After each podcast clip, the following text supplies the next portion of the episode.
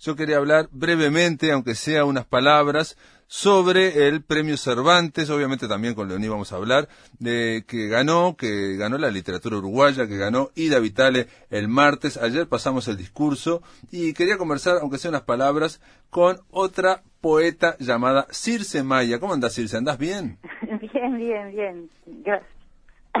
Todo bien.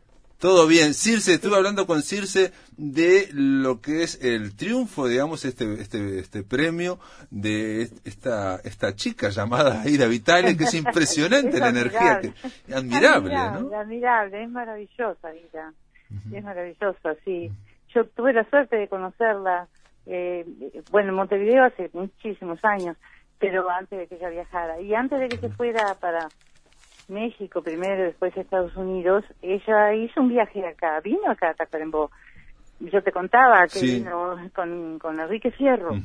Y no me acuerdo lo- la ocasión, por qué, es- el porqué de ese viaje. Lo que tengo muy claro es que quisimos hacerles conocer, Ariel y yo, Ariel los llevó a conocer Valledén, que es un lugar que los tacuarembóenses estamos muy orgullosos de tener ese lugar. claro, también. claro. es muy, ah, es un lugar muy lindo. Y fuimos con ellos dos, hay un, puente colgante, está el arroz sobre el arroyo jabonería, pero además está cerca el- un lugar muy extraño que se llama Cerro del Cementerio. El Cerro del Cementerio. que, Sí, sí, sí, que se considera que es un cerro que los indígenas eh, enterraban allí, pero después siguió durante muchos años y ahora está en ruinas.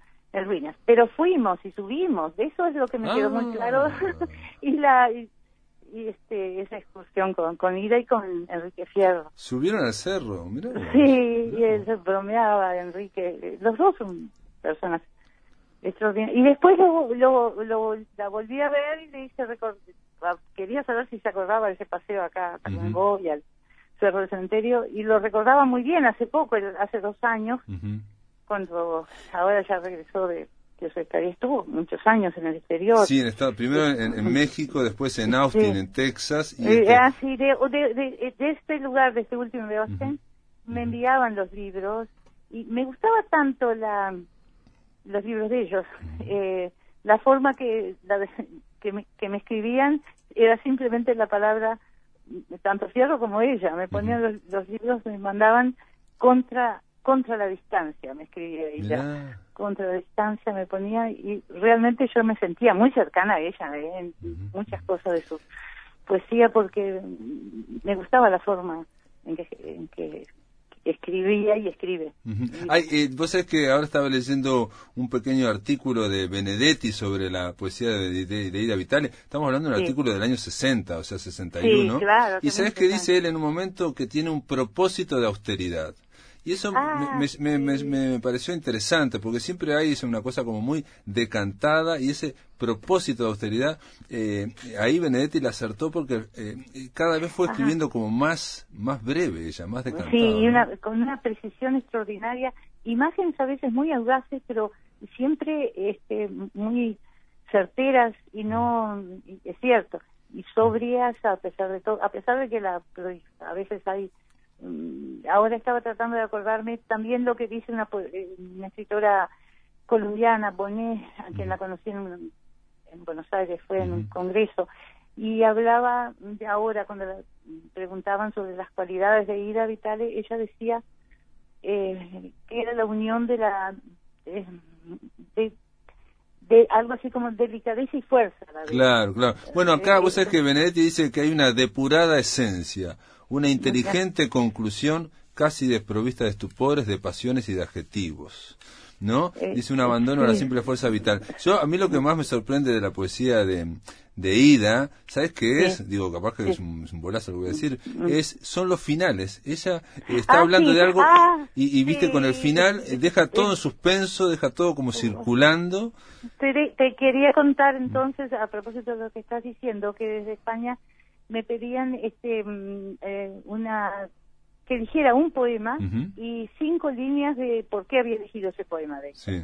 Y bueno, me sentí primero muy preocupada porque elegir el poema predilecto nunca me gustó eh, elegir así. Pero de pronto vi aquel poema Palabras, Mm. eh, en que ella habla de un bosque susurrado, eras un bosque eh, de palabras, eh, está refiriéndose a un momento en que las personas todas hablan y todas hablan y eran el sí y el no y eran el pro y el contra de y, y era un era como un bosque de sus y a veces sugiere también los, los tonos distintos que puede darse en una en una convención, digamos, en una reunión en que todos hablan y, y entonces hay como una abruma a veces esa este, no ese parrofío de un montón de gente. y entonces termina como tú decís con dos líneas finales brillantes que, que terminan el poema de esta manera.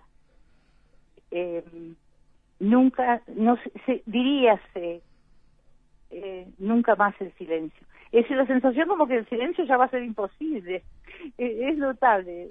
Me gustaba mm. muchísimo ese poema y lo comenté por allí. Y ahí encontré que otros poetas que los habían consultado de varios países, encontré una colombiana que esta que te dije, Bonet, que, que dice eso y comenta otro poema que también es brillante.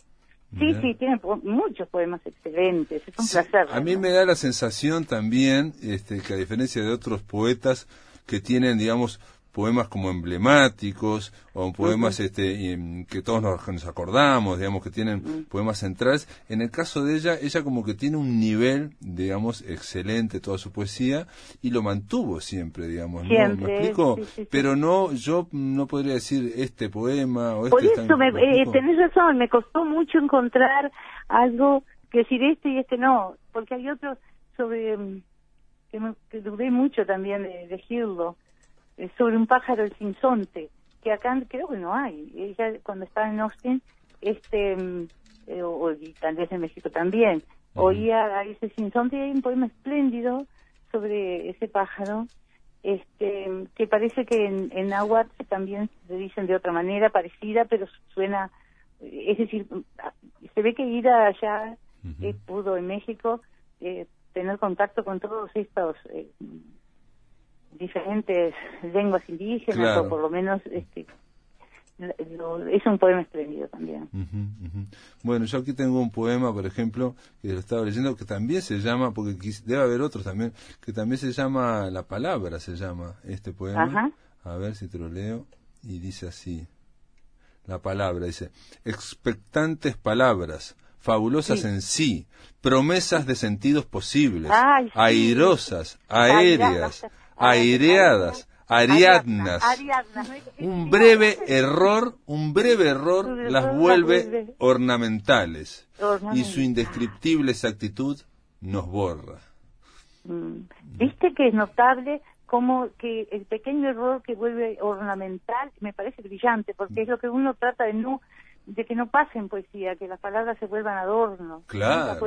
El error de volverla ornamental. y, y, después eh, ¿cómo dijiste que termina? Ah, esa, esa eh, al comienzo, cuando juega con palabras parecidas, claro, aéreas, aireadas, ariadnas, eh, es, es, es a la vez un juego, pero es a la vez este, lleno de sentido, porque evidentemente en cierta forma son ariadnas, nos conducen como ariadnas. Eh, claro, en el laberinto, pero, pero el laberinto del lenguaje. Pero si caemos, pero si le hacemos caer en un breve error, ¿no? Si le hacemos caer en el error mental, dice al final, dice, su indescriptible exactitud nos borra. Nos, borra, Es nos borra, es, muy fuerte. Es, muy fuerte, sí, sí, sí. Sí, es notable. Esa, esa, como te decía, que salió mal el final del poema de, que te conté, se refiere a, ya me olvidé el nombre mismo, pero también es, habla de, de eso abrumador a veces cualidad del lenguaje, no tanto por ornamental, sino porque hay muchas voces que intervienen, termina ya nunca más diríase el silencio, así es, porque tiene un susurrante musgo, ¿cómo es que dice? ahora no lo tengo a mano. Es que ella, es que ella parece también, digamos, en la, poesía de ella, parece también cierto susurro, ¿no? Digamos, bueno, ahí está, es el contraste entre, eh, a veces la palabra se desliza, como una especie de musgo sonoro o algo increíble. Y después otras veces este irrumpe con violencia por ejemplo. Es pero no no recarga el poema no lo recarga. aparecen algunas metáforas pero después este se cierra brillantemente. Bueno, ese es el cierre, ese cierre brillante, yo la comparaba, digamos, capaz que también es un bolazo, pero no tiene nada que ver, yo, yo sé que no tiene nada que ver, pero la comparación de, de que con un cierre generar que el poema, digamos, eh, eh, tenga la fuerza y quede en suspenso, me hacía acordar un poco a, a Lorca, viste que Lorca cuando termina los poemas, los Sí. termina y, y- Sí, sí. y digo, no tiene nada que ver la poesía de Lorca con la de Ida Vitale, pero el cierre, viste, hace que uno no sabe de qué está, yo por lo menos, de qué está hablando, pero me siento la fuerza y siento que eso queda queda eh, digamos en, eh, con la misma energía no girando. Sí, es que en realidad los grandes poetas uno nota así que el movimiento de- del poema busca una... De, de pronto, cuando concluye, es que realmente ahí el poema existe en ese momento en que queda armado con un cierre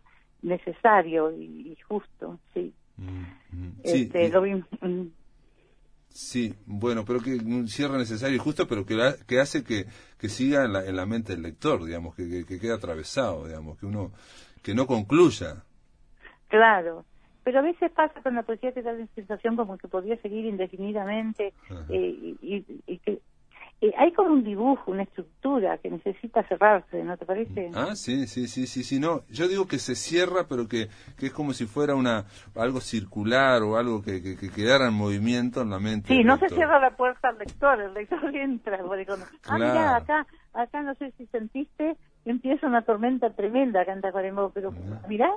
que Pare- no parecía que, se- que venía de esta, tremendos truenos.